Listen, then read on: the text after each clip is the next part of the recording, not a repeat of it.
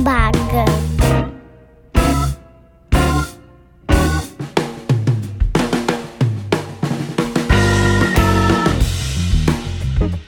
Bom, pessoal, eu converso hoje com o Henrique Altran. Ele é acadêmico de nutrição, criador do movimento Rebelião Saudável, host do podcast Rebelião Saudável e coautor do e-book Cozinha Ancestral. E aí, Henrique, tudo bem, meu caro? Tudo show de bola, Renato. Obrigado pelo convite, hein? Que isso, é um prazer recebê-lo aí. Eu tenho certeza que o que a gente vai conversar aqui vai fazer grande diferença na vida das pessoas. Tomara que sim. Então, a ideia aqui é a gente falar um pouquinho sobre não só a dieta ancestral, mas a ancestralidade como um todo. É entender, basicamente, de, de onde nós viemos, qual era a cultura anterior, para nós criarmos uma adaptação, porque hoje as coisas estão bem infladas. Hoje, com a era da facilidade, a gente come muito processados?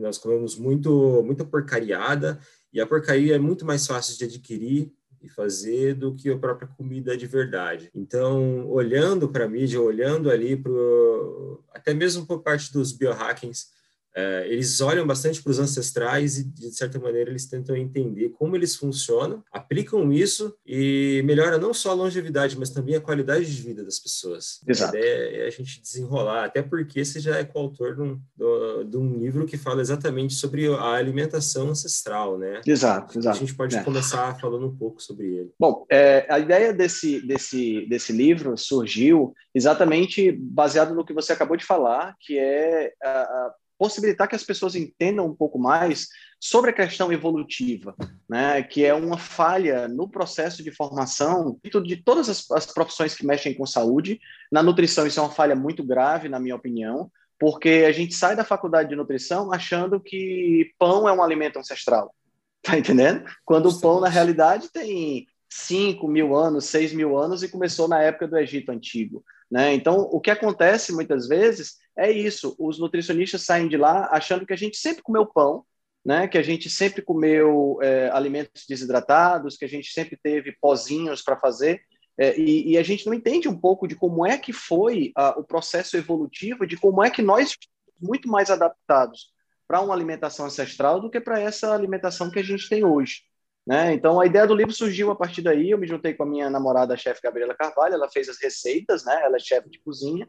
E eu meti bronca na, na, na, no trabalho de escrever. E é interessante porque esse livro vai se transformar no meu TCC, que eu estou escrevendo esse ano, na, na, que eu vou me formar agora no final de 2021. E o TCC, por sua vez, vai ter que ser mais aprofundado, vai acabar se transformando na segunda edição do livro, que eu devo lançar em 2022. Então, partindo por, partindo por base de que a gente tem que ter uma dieta ancestral. Quando a gente fala de dieta ancestral, o que, que a gente está falando? É, porque muitas pessoas realmente têm essa visão de pão, é, frutas secas e tudo mais. O que, que é a dieta ancestral em si? Pois é, essa, esse conceito de dieta ancestral, ele tem, ele se mistura um pouco com aquela, com aquele conceito de dieta paleo, né, dieta paleolítica, que já tem há, pelo menos aí uns 25, 30 anos na nossa esfera, da nossa esfera nutricional. A ideia é que a gente possa ter hoje em dia o máximo de proximidade dos alimentos que a gente ingeria, que a gente ingeriu durante a maior parte da nossa evolução. Porque é exatamente aí onde está a falha, sabe, Renato? A gente tem a agricultura surgindo há cerca de 12 mil anos atrás.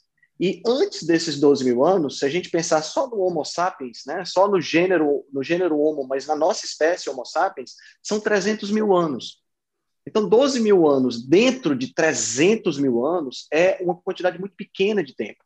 E aí a gente não teve tempo de se adaptar né, a, a todas as mudanças, as modificações que aconteceram na nossa alimentação.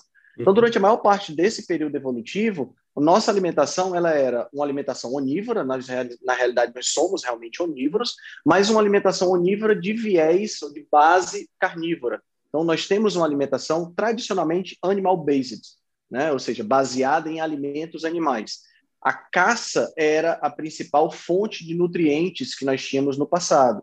Né? Se a caça não desse certo, ou eu estivesse em uma estação propícia para coleta de frutos ou para coleta de tubérculos, eu teria aí é, a inclusão desses vegetais. Mas os vegetais, a princípio, para a nossa espécie, eles eram uh, fallback foods, né? eles eram aquelas, aqueles alimentos de sobrevivência, aqueles alimentos que eu não ingeria com frequência por conta de, é, de falta de caça mesmo, ou por conta de uma, um, sei lá, um problema ambiental naquele momento.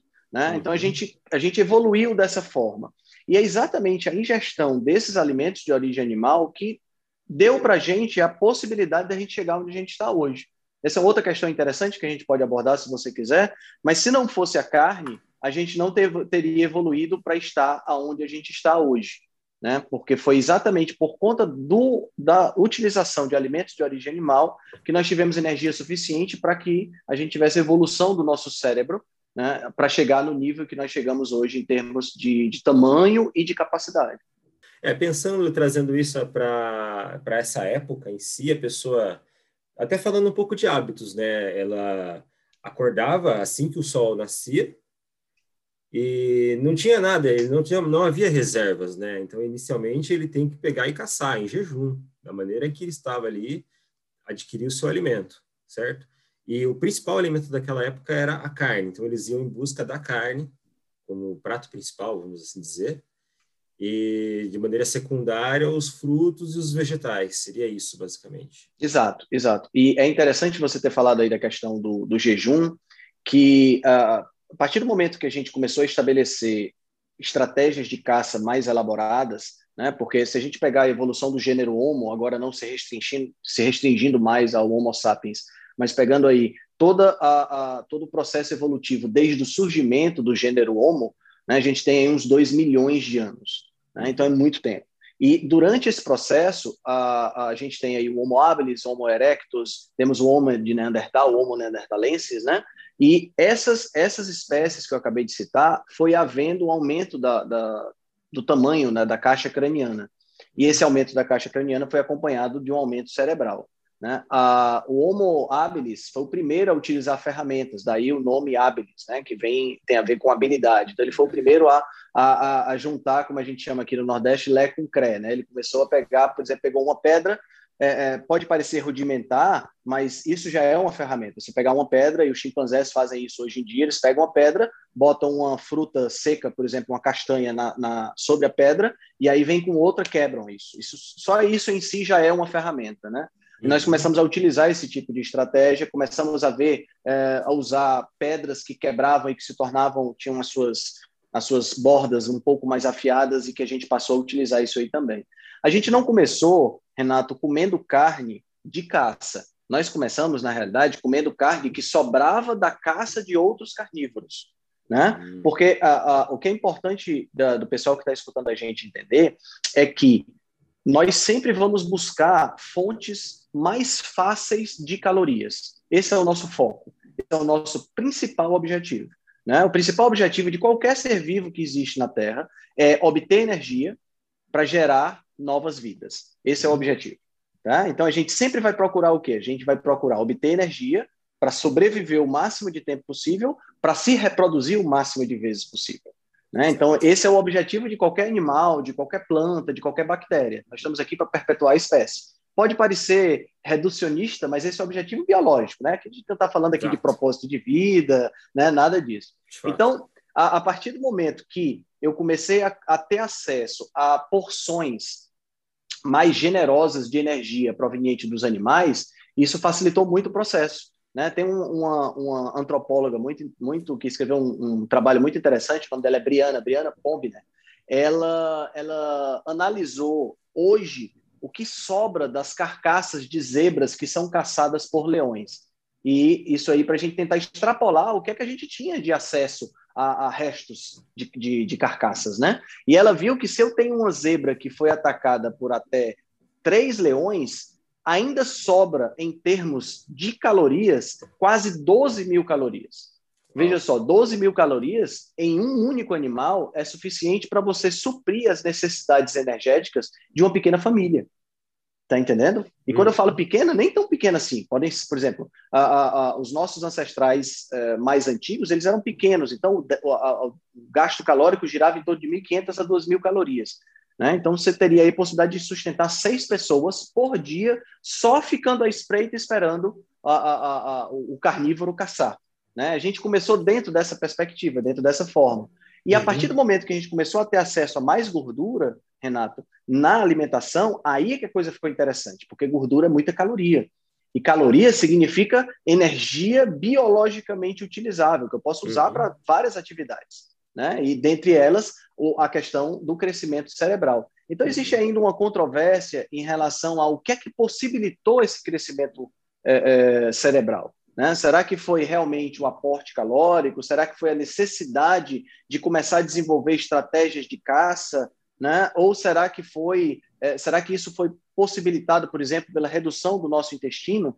Né? Uhum. Porque se a gente pega por, uh, um primata, como é o caso do gorila, que é essencialmente herbívoro, né? E a gente pega um, um, primata mais moderno, ou até mesmo a gente, nós vamos ver uma uhum. distinção muito grande do sistema digestivo.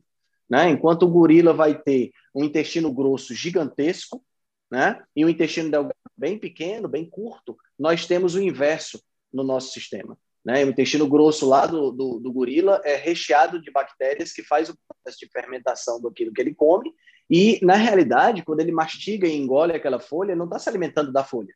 Ele está se alimentando dos nutrientes que são liberados pela fermentação das bactérias que estão no intestino dele. Uau! Né? Então, é uma digestão que não é dele. Né? Uhum. Enquanto que nós, quando comemos algo, a, a, digestão é nossa. Nós temos enzimas digestivas no nosso sistema digestivo, principalmente no intestino delgado, que vão fazer todo o processo digestivo.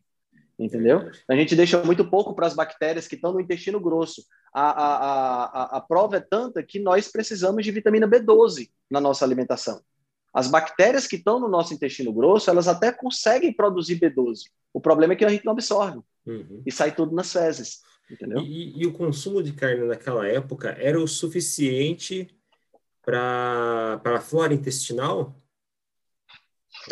Sim, essa questão, da, essa questão da microbiota é uma questão muito interessante, porque hoje a gente tem um conhecimento, é, estamos iniciando o conhecimento da microbiota, né? Microbiota, flora intestinal são sinônimos, e uh, nós estamos engateando nessa ciência.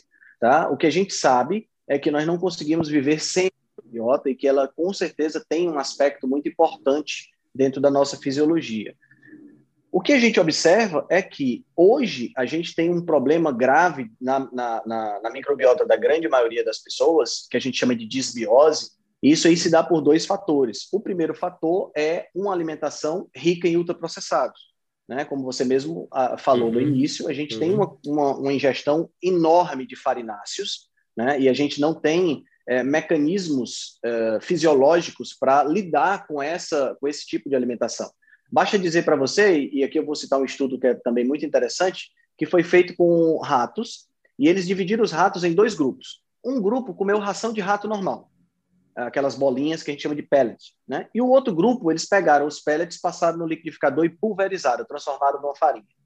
Então, olha que interessante, a ração era a mesma, a composição da ração era absolutamente a mesma. No entanto, na hora que eles liberaram os ratos para comer, os ratos que tinham acesso à ração normal comiam e paravam de comer sem nenhum problema, não desenvolviam obesidade. Hum. Os ratos que não tinham acesso à ração normal, tinham acesso à ração pulverizada, ganharam peso, ficaram obesos, não conseguiam parar de comer com facilidade. E o que variou foi apenas a forma da, da comida, a forma física. Então, quando você destrói a matriz celular dessa do alimento de forma totalmente diferente do que você faria, por exemplo, mastigando, né? Porque uma coisa é você pegar o alimento, uma maçã, por exemplo, ou um pedaço de carne, você bota na boca, mastiga e engole. Você destruiu o parte da matriz celular, mas uhum. de forma totalmente compatível com o seu sistema. Outra coisa é quando você pega um conjunto de lâminas ultrafiadas e transforma isso num pó fino, que é o que a gente faz, por exemplo, com o trigo, que a gente faz, por exemplo, com a mandioca. Né? E aí você tem um efeito totalmente diferente. E o efeito não é só diferente para nós, mas é diferente para a microbiota, microbiota também.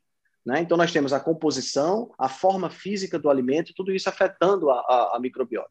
A outra coisa que afeta a microbiota também é a questão da higiene excessiva.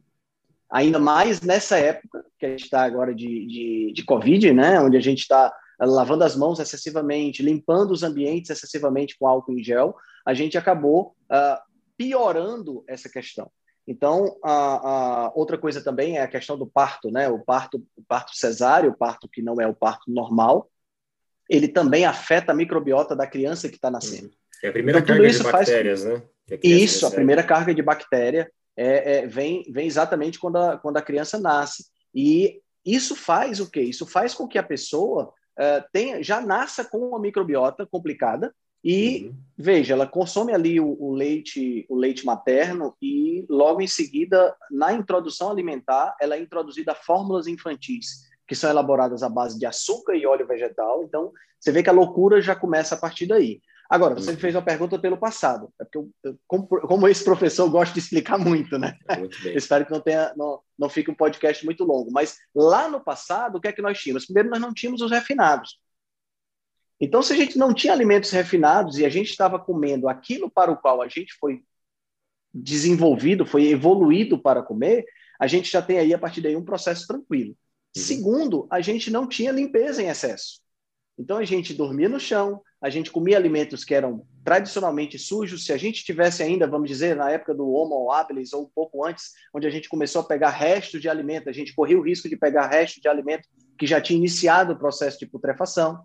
Né? Então, quer dizer, a gente estava exposto a diversos tipos de bactéria, a nossa diversidade de microbiota era muito maior.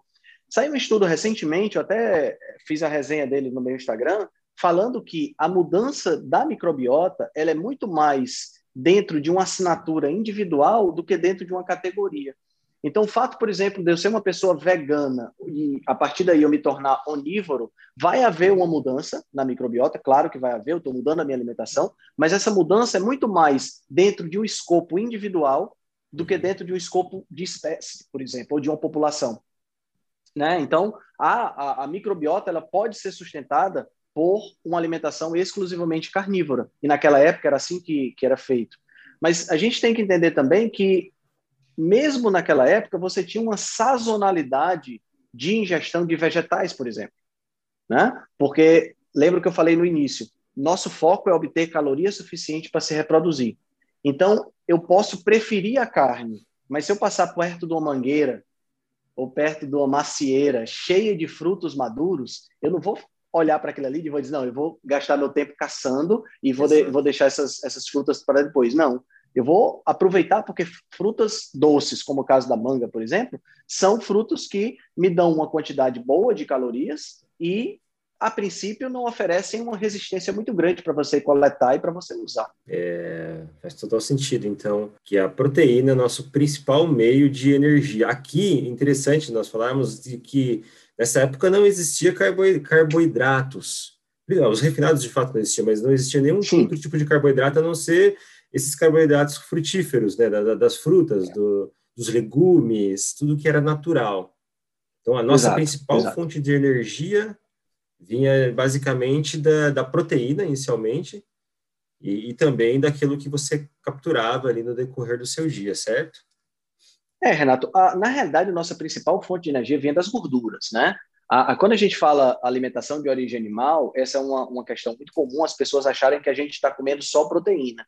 Mas, na realidade, quando você pega uma carne normal, eu não vou nem dizer uma carne magra, nem uma carne gorda, mas quando você pega uma carne normal, pensa aí, por exemplo, numa alcátara ou numa, num, sei lá, num, numa maminha, você tem uma quantidade de gordura superior à quantidade de proteína naquele, uhum. naquele bife, entendeu? Então, isso faz com que a gente tenha um acesso maior à gordura. A gordura, Renato, ela é muito é, reverenciada pelos povos caçadores-coletores que existem até hoje. Os Inuits, por exemplo, lá no Canadá, no Ártico, eles dão prioridade aos alimentos gordurosos. Então, as vísceras, o fígado, o pâncreas, o intestino, o coração, eles são ingeridos primeiro. A carne muscular, que normalmente é uma carne magra, né, é dada para os cachorros, para você ter uma ideia.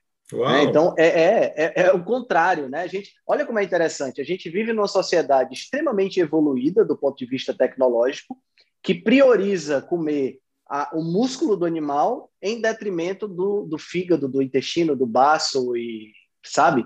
Enquanto uhum. que essas tribos primitivas elas preferem comer esses alimentos do que comer a carne muscular. Uhum. E isso não é uma não é uma, uma, uma, questão específica de uma determinada tribo.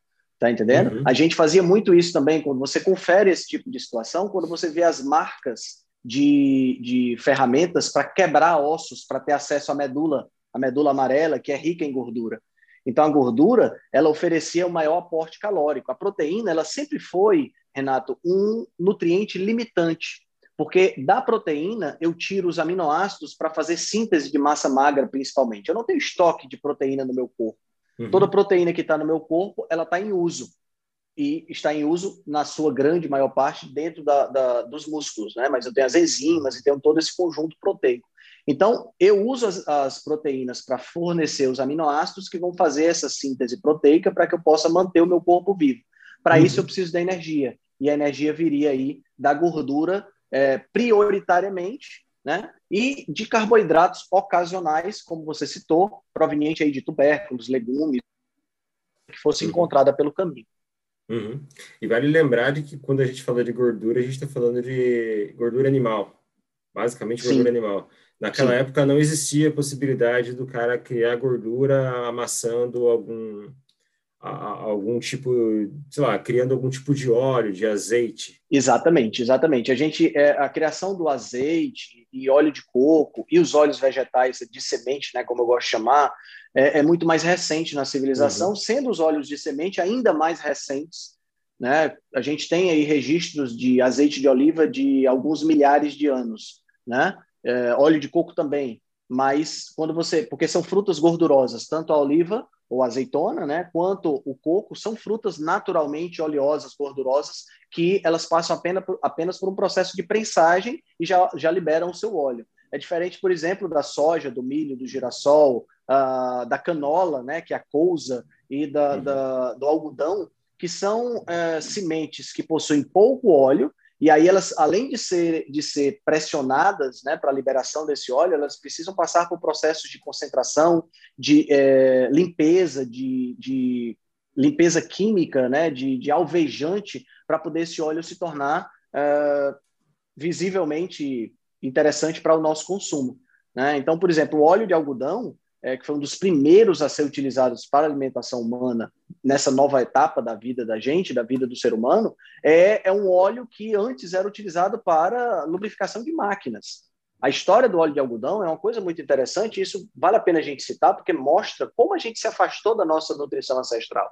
Né? O, o, o início do óleo de algodão para uso em, em máquinas começou por um excedente das sementes que não se conseguia dar conta do que queria fazer com ela. Porque a, a pessoal que é familiar com algodão, você tem aquela pluma que você tira para fazer o tecido e você tem a semente que não serve para nada. Então, essa semente estava se acumulando e ela demora muito tempo para se deteriorar. Então, inventaram uhum. esse processo para extrair o óleo dessa semente, que inicialmente começou a ser utilizado para lubrificação de máquina. Como a, a, a, a quantidade era muito grande, desenvolveu-se um processo de limpeza, de, de purificação química, para que esse óleo pudesse ser utilizado também para a alimentação humana. Então, imagina o que é que isso faz dentro da gente, né? Mas isso é papo para um uhum. outro podcast. Certamente, cara. Nossa, uma uh, tem umas misturas muito malucas. O pessoal mistura a gordura né, vegetal com um carboidrato extremamente pesado, uh, muito açúcar, então, isso é. Comer uma bomba é de fato uma bomba, né? Quando você olha mesmo diretamente. É, é, é, esse tipo, esse tipo de, de, mistura que você acabou de citar é uma mistura, realmente é uma mistura explosiva, né? Porque ela é. Não, ela não é, não é impossível de você encontrar na natureza determinados, de, determinados tipos desse, desses alimentos, mas eu vou citar aqui rapidamente. Mas é difícil de você encontrar o grau de refinamento que a gente encontra nos produtos alimentícios, né? Nesses ultraprocessados de hoje. Como diz o Dr. Souto, o grau de refinamento ele é quase farmacêutico, né? Quando você pega o grau de pureza que você tem nesses, nesses, nesses alimentos. Mas de origem natural é muito difícil você encontrar carboidrato e gordura juntos, né? Você vai encontrar, por exemplo, no leite materno, que é, é, é, é o alimento que a gente deveria utilizar, pelo menos, no início da nossa vida. E qual é o foco do leite materno? Se a gente parar para pensar, o foco do leite materno é engordar o bebê para que ele tenha energia suficiente para é, crescer um cérebro adequado e a partir daí se desenvolver. É, a gente pode citar também a caixinha de caju. A caixinha de caju ela é extremamente rica em carboidrato e gordura, mas não é uma combinação no normal. Normalmente você encontra ou gordura ou carboidrato nos alimentos. Você pega, por exemplo, o abacate, muita gordura, mas baixíssima taxa de carboidrato. Se você pega uma maçã, muito carboidrato, baixíssima quantidade de gordura. Se você pega uma carne, alta concentração de gordura, baixíssima quantidade de, de carboidrato.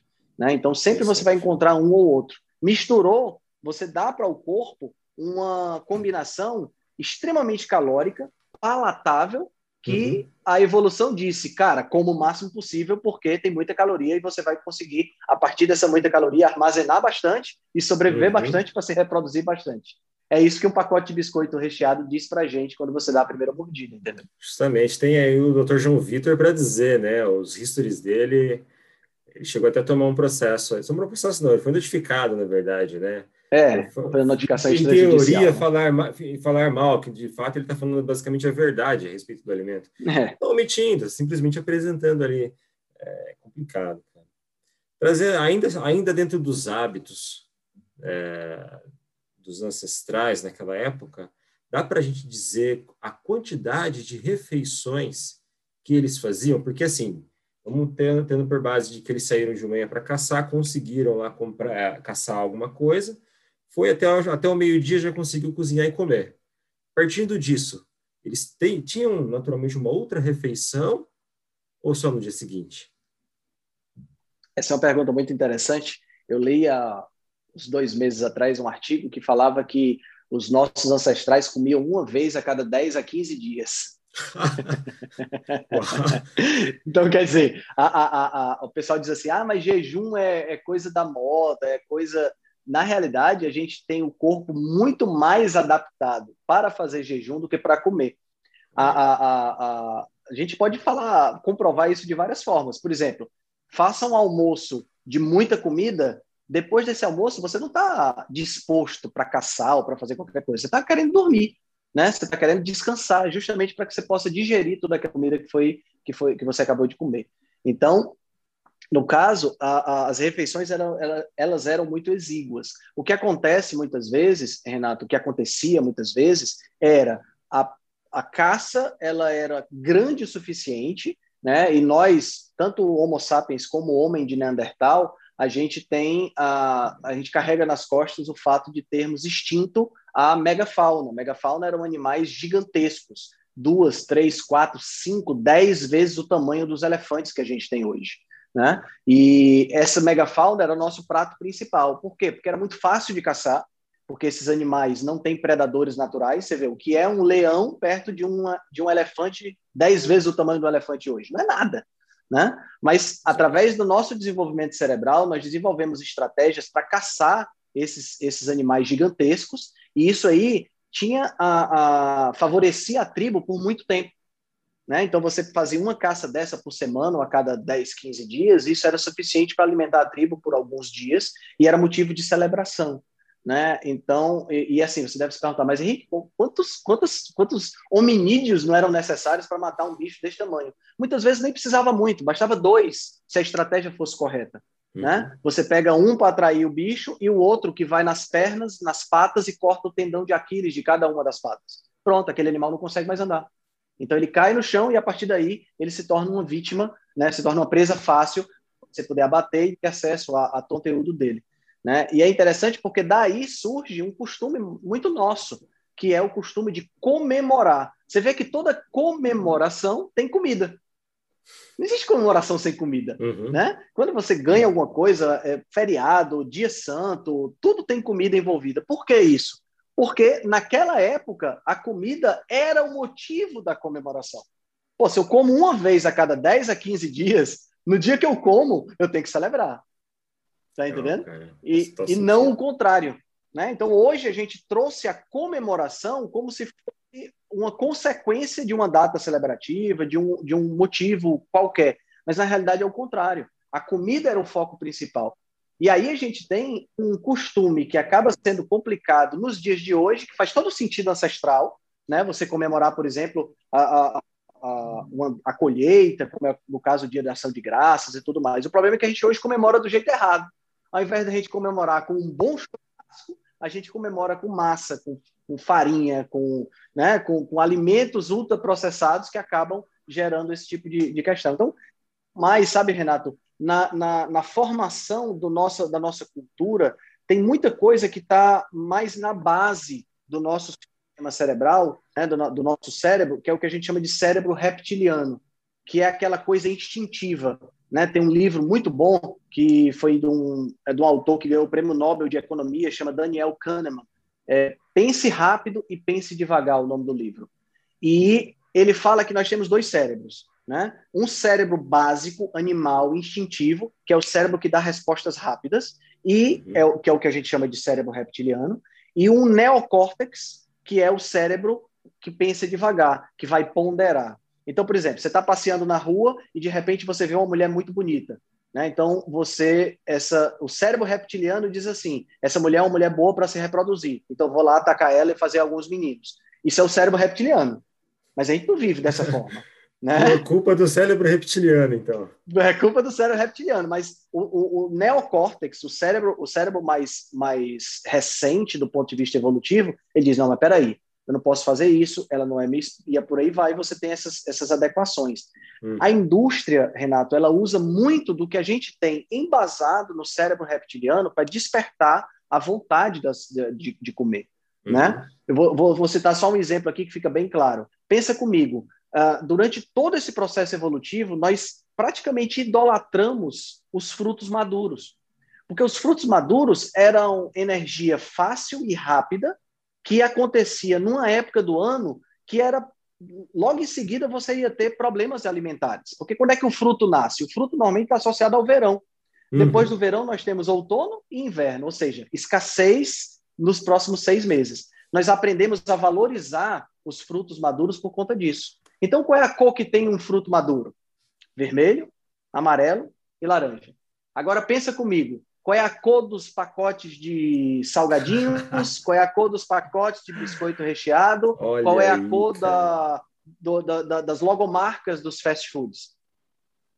É Olha é incrível aí, isso. Parece que eu estou falando uma coincidência, mas não. A, a, a, Procter Gamble, na década de 90, investiu milhões de dólares em um departamento de biologia evolutiva esse departamento não está lá porque a Procter Gamble quer desenvolver produtos que estejam mais de acordo com a nossa biologia evolutiva. Não, ela quer desenvolver produtos que permitam burlar qualquer tipo de sistema de resistência para que a gente coma sem parar.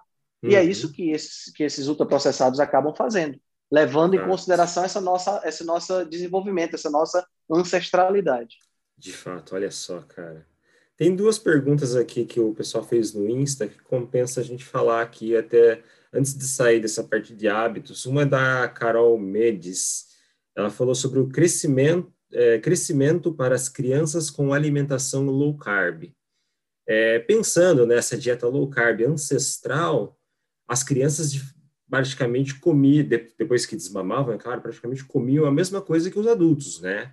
A, Sim. O consumo da carne como principal proteína, como principal alimento, junto com a gordura, principal fonte de energia, e os frutos, é isso?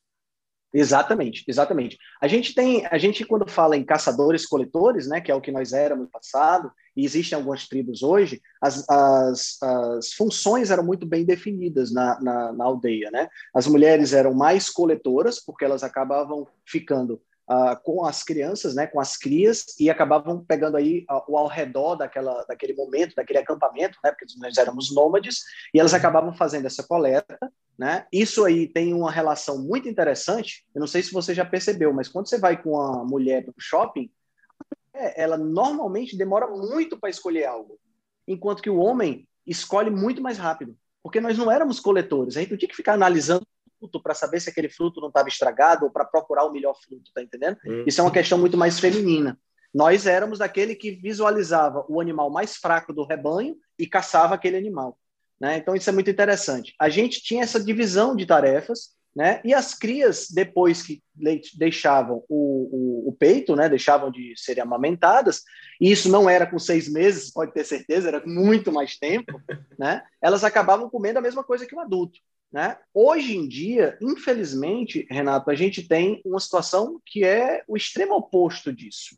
A gente amamenta muito pouco ou não amamenta, e as, as crianças saem do, do, do peito para uma alimentação que é pobre em alimentos de origem animal. Se a gente pegar uma fórmula, né, uma fórmula dessa infantil, a gente vai ver uma alta concentração de açúcares, normalmente o primeiro ingrediente é a maltodestrina, né? E vamos pegar uma alta concentração de ômega 6, de óleo de óleo de vegetais, óleo de sementes, normalmente óleo de algodão, óleo de milho ou qualquer outro óleo dessa natureza. E isso acaba fazendo com que a gente prejudique bastante. Na realidade, esse tipo de fórmula, pelos estudos que eu tenho feito, só promovem uma criança que no futuro vai ser mais obesa, vai ser mais doente, né? E vai ser um cliente, um, um prato cheio aí para a indústria farmacêutica. Né? Então, uh, eu, inclusive o doutor João Vitor, essa, esses últimos dias agora, postou um story, ele oferecendo a comida para o filho dele, o, o, o, Dante, né? E tinha lá cenoura, brócolis e carne. Adivinha onde é que o Dante foi primeiro com a mãozinha comer? Foi na carne, cara, eu vi. Foi na carne, claro, é claro. Você não pode. A gente não, não tem como a gente ir contra, Renato, milhões e milhões de anos de instinto de uma criança. Ninguém chegou para a criança e disse para ela que ela tinha que comer a carne. Tá entendendo? Ela foi lá porque ela pegou, sentiu o cheiro e viu que aquilo ali era o que mais se adequava às necessidades fisiológicas dela. Né? A gente acha muito bonitinho quando uma criança come um pedaço de brócolis, uhum. né? quando come uma fruta e tudo mais. Mas a gente acha isso bonitinho porque é ruim pra caramba. Né? Normalmente as crianças não gostam de comer vegetais. Já quando a gente pensa na carne, é outra coisa totalmente Justamente. diferente. Né? E, e, a adaptação, para as crianças hoje, uma adaptação torna-se algo um pouco mais duro. Né? Uma criança que já tem um costume muito forte por farináceos, por bolachas e tal, e vai para uma alimentação mais saudável, mais low carb, por assim dizer, é, é mais custoso você fazer essa movimentação do que necessariamente ele manter ali, utilizar da energia correta, né, das gorduras. Sim, sim. E, e, assim, quando se fala em alimentação low carb e, ou alimentação paleo, vamos pegar aí, isso não exclui é, vegetais e, e, e, alguns frutos, entendeu? O que exclui são, de antemão, os ultraprocessados, porque esses uhum. realmente não são totalmente antinaturais. Inclusive, essa semana agora saiu um estudo falando sobre o efeito dos ultraprocessados na saúde cardiovascular.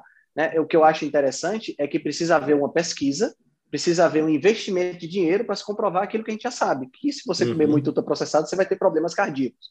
Né? Então, a, a, a, isso sai da, da, da, alimentação low carb e aqueles farináceos, né? quando a gente pensa em grãos, Renato, os grãos eles surgiram há 10, 12 mil anos do ponto de vista de cultivo. Né? Porque você veja, você está numa, você tá numa, numa, numa savana africana, você pode até encontrar um pezinho de trigo aqui, um pezinho de trigo acolá, mas você não vai uhum. encontrar campos de trigo que justifiquem você colher para fazer para fazer um pão. Né? Uhum.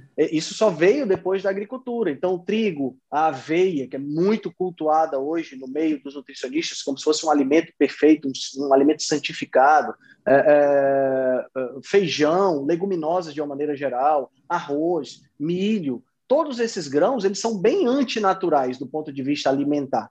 Por isso é que a maioria deles precisa passar por processos né, fermentativos, tem que deixar de molho, tem que cozinhar, tem que fazer muitas coisas para poder você comer, porque senão você vai passar mal. Né? Feijão é o, é o, exemplo mais claro. Se você pegar feijão e não deixar ele de molho de um dia para o outro, você tem sérios é problemas no dia seguinte quando você come.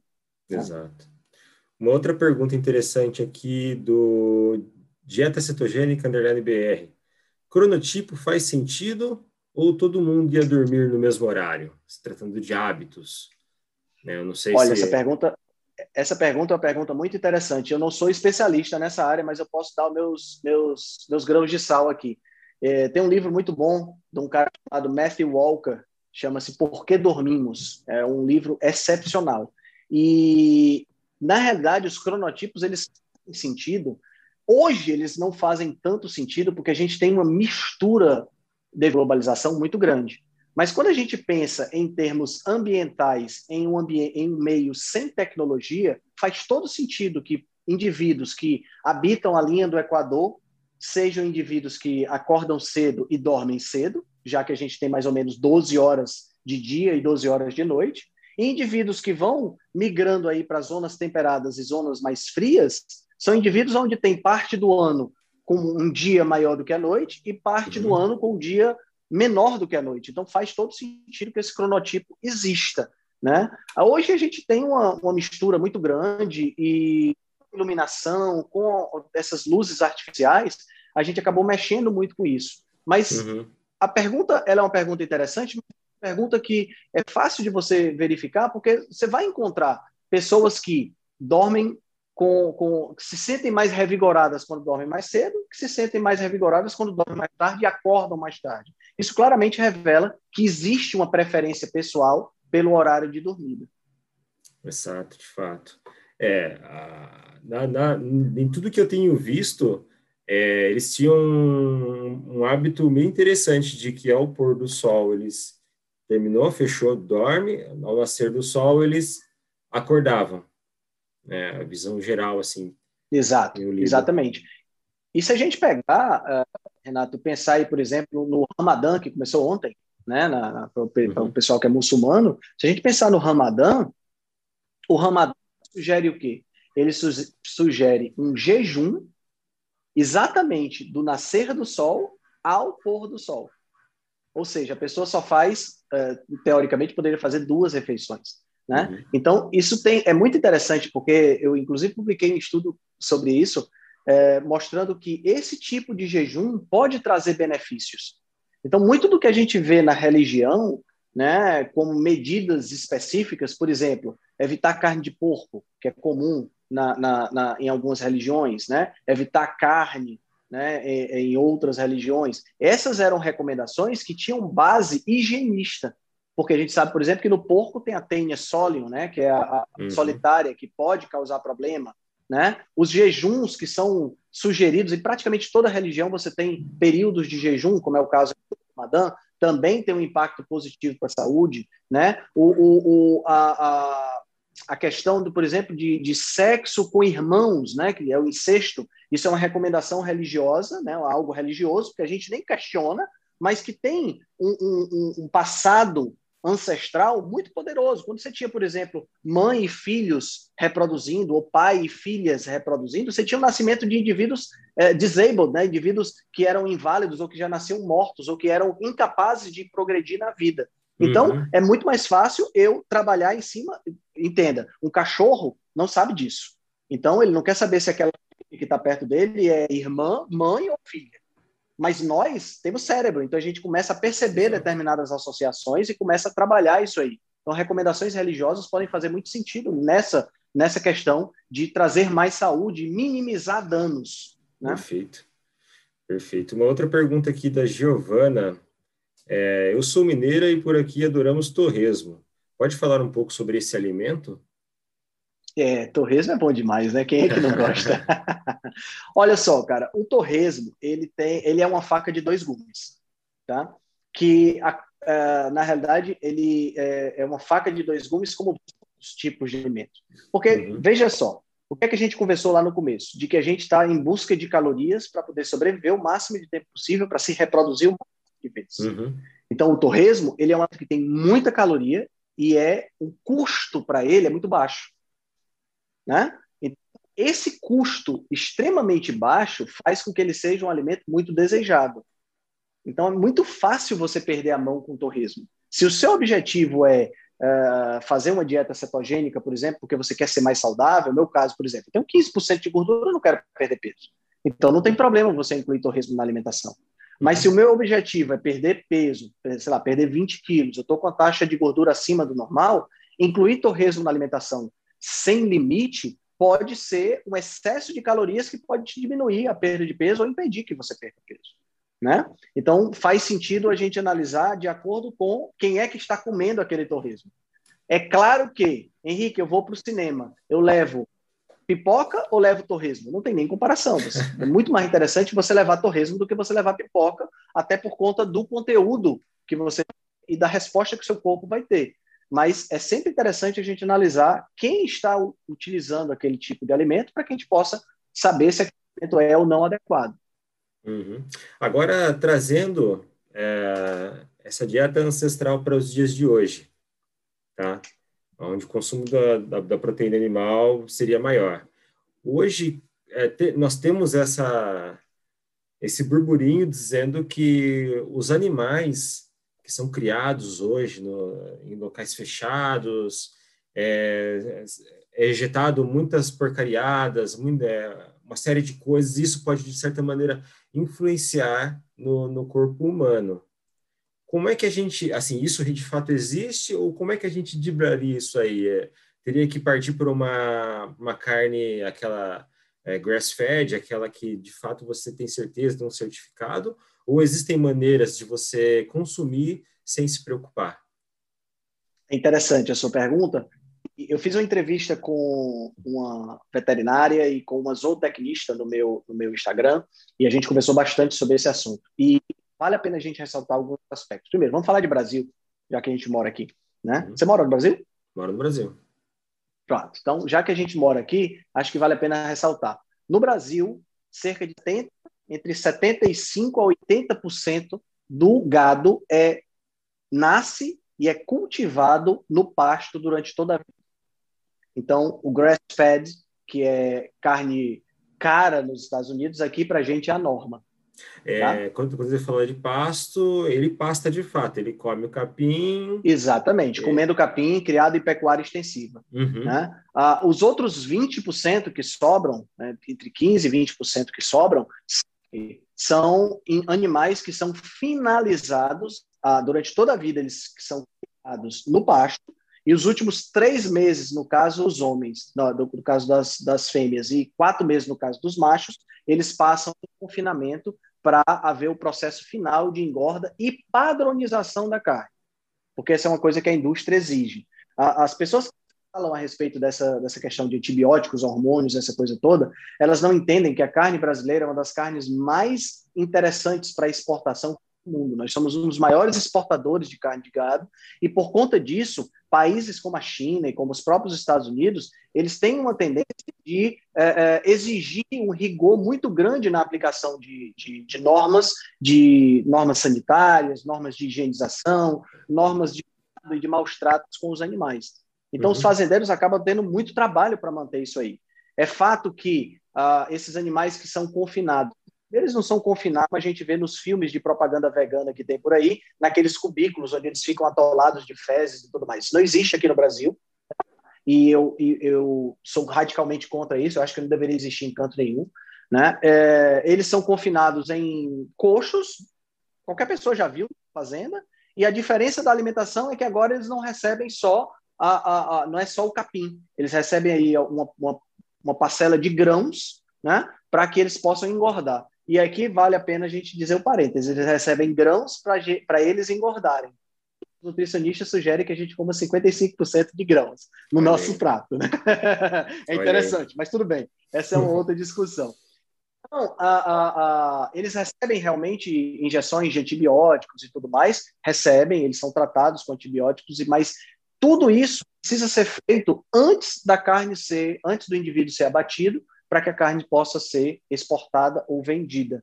Né? Uhum. Então, da mesma forma que nós, seres humanos, quando vamos usar um antibiótico, precisamos usar de 8 em 8 horas, porque o nosso corpo se livra do antibiótico, o gado segue o mesmo padrão e eles têm essa, essa eles recebem essa carga de antibióticos e isso é diminuído na medida que vai passando o tempo e ele só pode ser abatido depois que passou o tempo necessário. Né? Então, há esse teste, há esse rigor né? Os animais eles são criados de forma assim, as pessoas têm a ideia, Renato, de que morrer em condições naturais é muito mais interessante do que morrer é, em condições artificiais, como o caso, o caso por exemplo, do gado que vai ser do, do, do boi ou de uma vaca que vai ser abatido. Mas na realidade é o contrário. Um animal na floresta, um animal em condições naturais, ele morre por praticamente basicamente por duas situações. Ou ele morre porque fica doente, né? Então ele não tem nenhum tipo de tratamento e acaba morrendo, ou ele morre porque ele é caçado.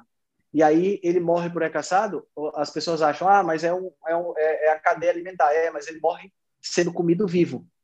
Na grande maioria das vezes, os animais, os ruminantes que são caçados por leões e tudo mais na savana africana, eles, eles são mortos à dentada não é, não é uma coisa muito prazerosa de você ver. Enquanto que o abate animal do, do gado é algo extremamente humanizado.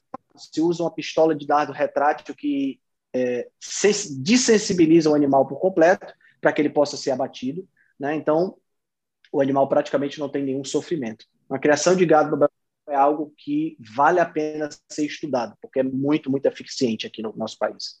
Interessante. E Caso haja uma morte né, mais brusca, há algum tipo de estresse que o animal pode transferir para a carne e nos prejudicar de alguma maneira, ou isso é um mito?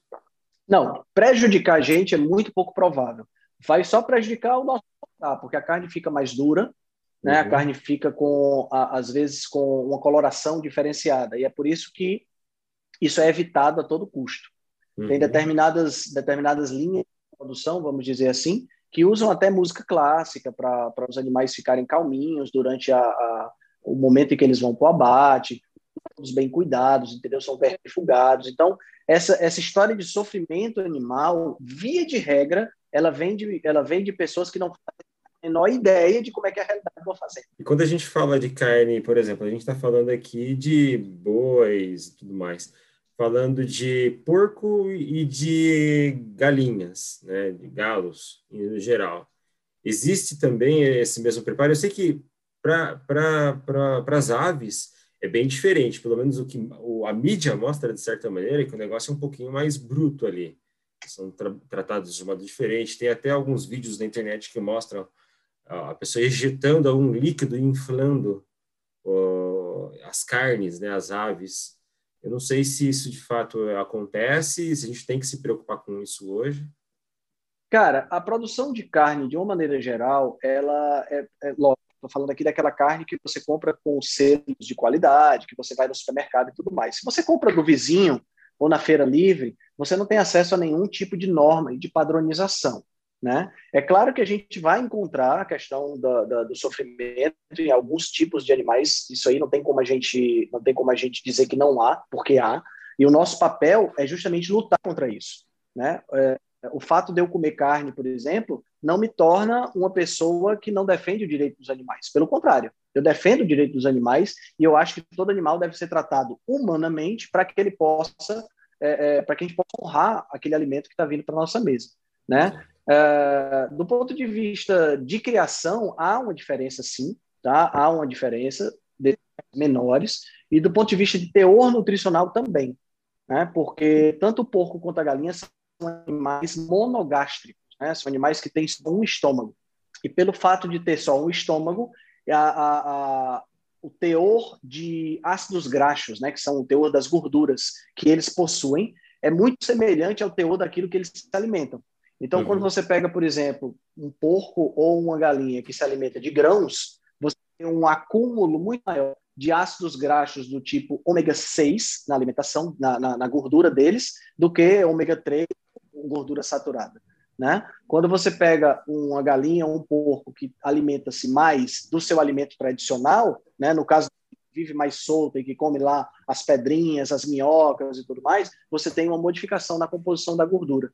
Isso já não acontece quando você fala em termos de ruminantes, porque os ruminantes eles possuem uma estrutura fermentativa no interior do corpo, que são os, que são os estômagos, né?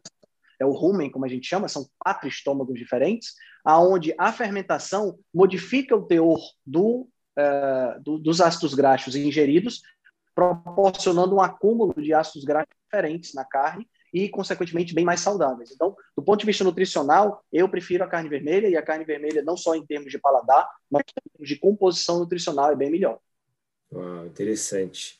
E a gente pode também, de certa maneira, seguir com o consumo também da não só dos músculos, mas da parte interna, com segurança, por exemplo, o fígado, que é um local ali onde ele faz uma certa purificação. E nisso a gente pode consumir livremente também, ou tem alguns pontos que a gente deve levar em consideração antes de, de Ótima pergunta. Esse é um mito, esse é um mito que merece ser, merece ser falado também. O, o, as vísceras, elas têm a mesma capacidade de reter uh, toxinas ou metais pesados que o restante do animal por completo. Tá? Tem alguns estudos que mostram que o fígado, por exemplo, tem uh, quantidades muito pequenas a mais do que a carne vermelha em relação a determinados metais pesados que aquele, que aquele boi foi submetido. Né? Então, o fígado, na realidade, Renato, ele não é um filtro. Né? O fígado ele é uma central metabólica. É, é, bem diferente do que as pessoas pensam. Porque como é que funciona um filtro de água? A água passa por dentro do filtro, o filtro retém a sujeira e a água sai limpa. Uhum. Né? Então, se o fígado fosse o filtro, ele estaria todo sujo, mas não é assim que acontece. O que entra no fígado de substâncias tóxicas, vamos pegar aqui, por exemplo, o álcool, né? É, essa substância ela vai passar por um de dois processos ou ela vai ser modificada para ser transformada em energia, é o que acontece com o álcool, que a gente ingere, por exemplo, ou ela vai ser modificada para ser excretada do corpo. E aí entra o fígado fazendo essa modificação e os rins para fazer a excreção.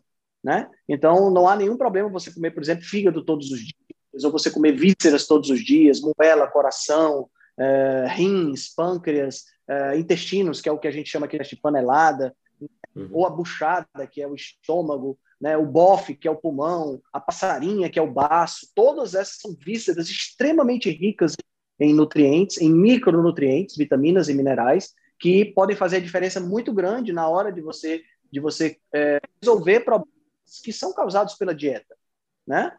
É, é, é, muito comum a gente escutar assim, ah, a pessoa está anêmica, vai comer feijão. Tá, mas para que, que ela vai comer feijão se você tem fonte de ferro muito mais interessantes, como o fígado, como a carne vermelha, e muito mais biodisponíveis? Porque não é só uma questão de você ter aquele nutriente na, na, naquele determinado alimento. Né? Não é só a questão de você ter, por exemplo, de você ter o, o, o, o ferro no feijão. Você não tem quantidade suficiente, aquele ferro não é absorvido da forma como a gente absorve, por exemplo, o ferro da carne. Falando aqui em termos de ferro, são dois tipos diferentes, né? O ferro inorgânico, que está nos vegetais, e o ferro orgânico, o ferro M, H-E-M-E, que já vem dentro da estrutura que vai ser utilizada na fabricação da hemoglobina, que é o que a gente chama de anel tetrapirrólico. Então, quer dizer, esse ferro é muito mais bem absorvido do que o ferro originado dos vegetais. Uhum. E aí, inclusive, é uma prova de que nós somos muito mais carnívoros do que comedores de, de, de feijão. Porque se eu absorvo muito melhor nutrientes de origem, de origem animal, significa o quê? Significa que o meu corpo está mais adaptado para lidar com esse tipo de alimento. Né? Tem uma analogia que eu gosto muito, que é a analogia entre Mac e Windows, né? entre, entre é, Mac OS e Windows. É, é, plantas são Windows e animais são Mac. Você não instala um programa do macOS no Windows e um programa do Windows no macOS sem fazer transformação.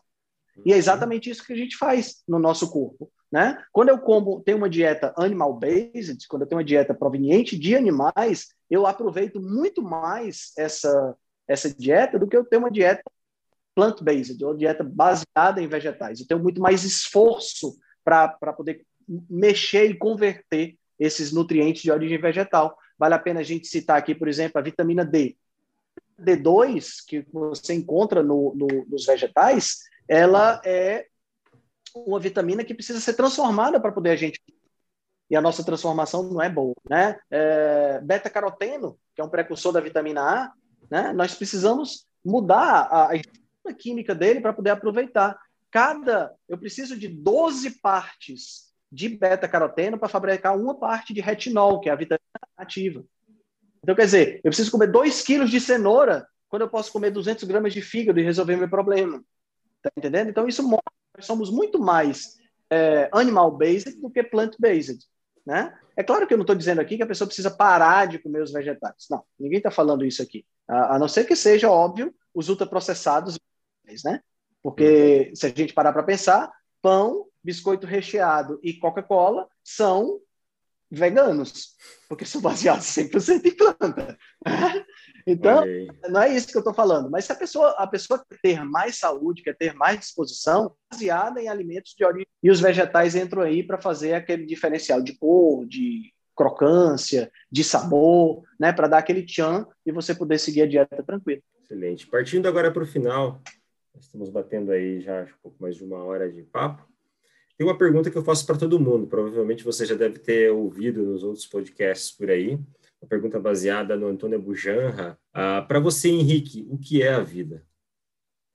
Eita, eu vi você fazendo essa pergunta para o Alessandro e eu fiquei, cara, essa pergunta é complicada, viu? Realmente é, é uma pergunta complicada. Cara, para mim, a vida é evolução, certo? Eu, eu, eu tenho 46 anos de idade hoje e quando eu me olho no passado, né, quando eu me olho nos meus 20 anos, nos meus 25, nos meus 30 anos, eu vejo o quanto eu evoluí, eu vejo o que isso é a vida, a possibilidade que você tem de crescer.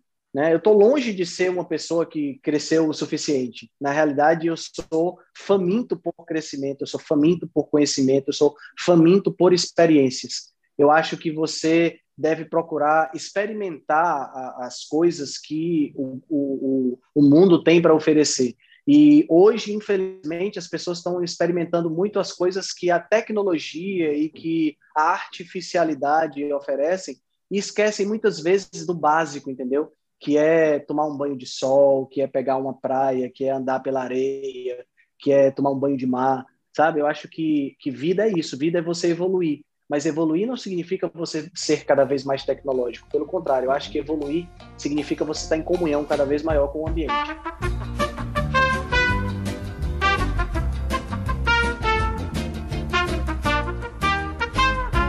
Bom, pessoal, eu conversei hoje com o Henrique Altran. Henrique, muito obrigado pelo seu tempo, muito obrigado pela tua participação aqui no podcast e foi bem proveitoso, cara. Valeu. Cara, eu que agradeço o convite, precisando das ordens.